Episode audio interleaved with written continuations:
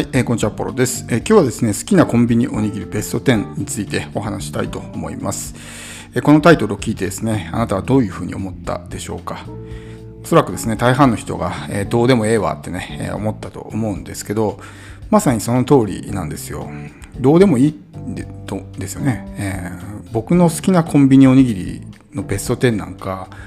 まあ知りたいなんてね思わないだろうし知ったところで何の役にも立たないと思うんですよ。でもですねやっぱこういう無駄な情報を、えー、まあこう吸収してしまうというか無意識のうちにですね、えー、そういうものを受け取ってしまうってことがよくあるんですよ。例えばですね、まあ、人気 YouTuber がこう好きな、ね、コンビニおにぎりベスト10発表しますみたいなことをね YouTube 上でやってると思うんですけどそれって果たして本当にね自分にとって必要な情報なのかなってことをですねしっかりと考えないといけないわけですよ。まあ、別に娯楽としてね見る分に関しては別に構わないかと思うんですけど僕たちはですね無意識のうちにそういうものに人生の貴重な時間をですね奪われてしまってるわけです。で以前ですねあのまあ豊かになるのは常に、えー、仕掛ける側というね、え、お話をしたと思うんですけどもし豊かになりたいんであれば自分はですね受信する側ではなくて発信する側に、ま、回らないといけないんですよね。なので、え、そういう例えば情報を受け取った時にね何にも考えずにぼーっと見てるんじゃなくてその裏にあるからくりとか仕組みっていうものをしっかりと見る仕掛ける側のですね視点に立って物事を見るっていう癖をつけるようにしてほしいんですね。例えば、えー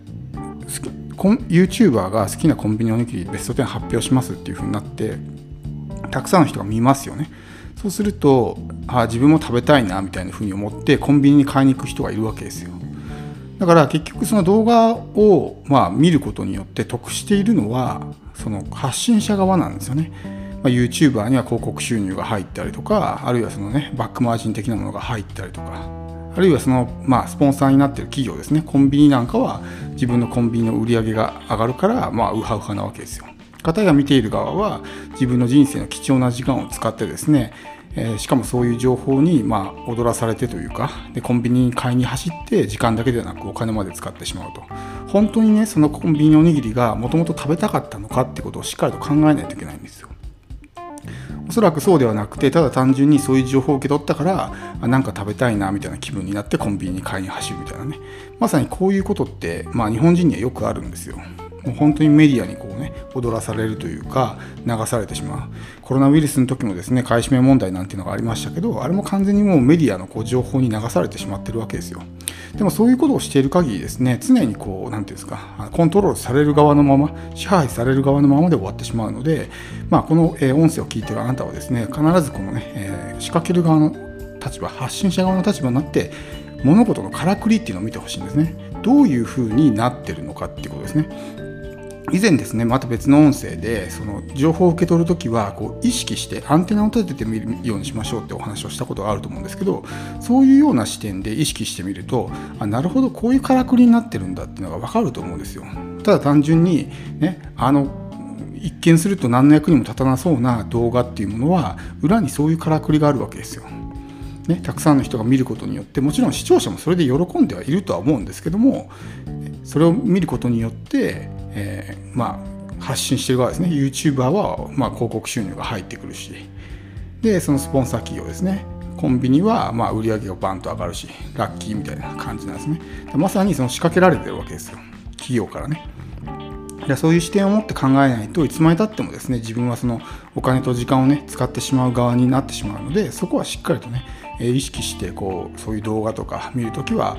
えやってもらうのがいいかなと。でそういうふうにですねこう何て言うんですか意識して見るようにするといろんな仕組みが見えてくるんですよ。例えばフリーミアムモデルなんていうねそのあのマネタイズの、まあ、手法がありますけど例えばこう無料アプリみたいなものね。例えば、えー、ゲームアプリなんてあるじゃないですか。スマホのアプリ。で無料でプレイできますみたいな感じで最初は無料でこう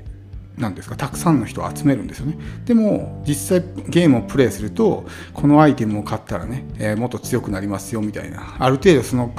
ゲームのキャラクターを育てさせてもっとねそのゲームにこうのめり込ませた状態でもっとねさらに楽しむためにはこういうものに課金してくださいみたいな感じで後ろでそういう仕掛けが待ってるわけですよ。そういうものも意識してみてるとあなるほどこういう仕掛けになってるんだということが分かるわけですね。それも全部マーケティングなわけです。入り口で、まあ、無料っていうね、えー、餌をばらまいてるわけですよ。無料ですって言って餌をばらまいてその無料に群がってきた人たちを、まあ、集めてですねもちろん全員がそこに残るわけじゃないですけど、え残った人たちどんどんどんどんゲームにのめり込んでいって人たちに対してこれ買いませんかあれ買いませんかっていう感じでどんどんどんどんですね物をいろいろ売りつけていくわけです。だそういう仕組みになってるから結局ねその発信する側仕掛ける側っていうのはどんどん豊かになってきますよね。かたや仕掛けられてる側っていうのはもうお金も使うし時間も使うしどんどん貧しくなっていくっていうことなのでえそういうふうにですね、え物事をどういう仕組みになってるのかっていうことを、まあ、意識しながら 見ないと、まあ、当然まあ自分はですね豊かになることはできないってことなんで、まあ、あの世の中の人がですね YouTuber の好きなコンビニおにぎりベスト10を見てね、えー、なんかこうぼーっとしてる間に自分は、ね、その時間を使って学びに充てるとか、え、そういうことをねしてほしいと思います、えー、やっぱりねそういうものに時間を使っていると本当にですね自分の人生を良くするために使う時間がなくなってしまうんで本当に気をつけないとネット上っていうのはそういうまあ無駄な情報がいっぱいあるんですよ。で意識してないとそういうものにすごくたくさんの時間を使ってしまうんですよね。なので、えー、常にですねそういうことを意識して、えー、本当にですねあなたはそのね人気 YouTuber の好きなおにぎりベスト10を知りたいんですかって話なんですよ。おそらく知りたくないと思うしそれこそその人じゃない人が、ね、私の好きなえー、コンビニおにぎりベスト10発表しますって言ってもどうでもええわって思うと思うんですよ。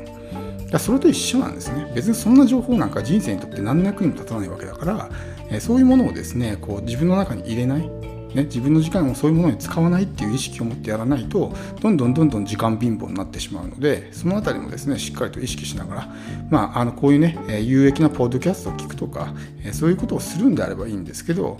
まあ、あのあんまりね、なんていうんですか、何の身にもならないようなものばっかりに時間を使ってる人っていうのが非常に多い、SNS に没頭してて、発信者側としてね、何かこうビジネスとして使ってるんであればいいけども、ただ単純にそのね、えー、まあ、そこで時間を大量に費やして何何の実りもないみたいなね、ことをしている人っていうのはやっぱり時間がどんどんどんどんなくなっていくだけなので、まあ、そういう意識を持ってですね日々過ごしてもらえればあの無駄な時間っていうのはねなくなると思うので、えー、ぜひですね意識してほしいと思います。今日は以上です。